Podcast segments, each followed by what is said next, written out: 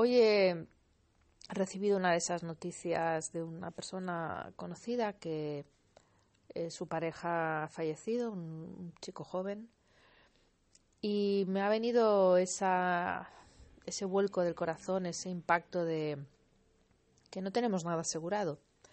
Ese título que le he puesto a este mini podcast de que es más tarde de lo que crees, porque siempre es más tarde de lo que crees aunque te parezca que te queda mucho tiempo para hacer muchas cosas, nadie, ninguno sabemos cuánto tiempo nos queda.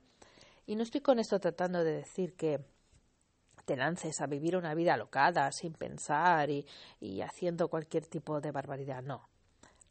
Sino de que vivas, simplemente de que vivas. De que no te esperes a hacer ese viaje que tanta ilusión te hace hacer, porque no sabemos si en otro momento será posible. Si ahora puedes, hazlo no dejes de decirle te quiero a las personas que quieres. No, no te esperes para estrenar esa camiseta, jersey, chaqueta, eso que te has comprado. Si quieres hacer algo, hazlo ya. Y trata de disfrutar. Trata de disfrutar cada día. Claro que hay obligaciones y hay que pensar un poco en el futuro, porque también podemos vivir 90 años o 100 y, tendremos que tener e, esa parte cubierta. Hay que cuidar la salud, hay que hacer un montón de cosas. Pero no dejes de disfrutar. Sobre todo, no dejes de disfrutar.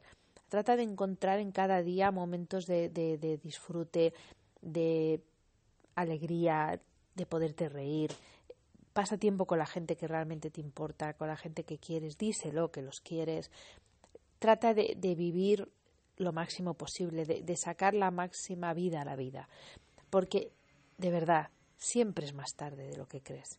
Venga, te espero en los comentarios. Un abrazo.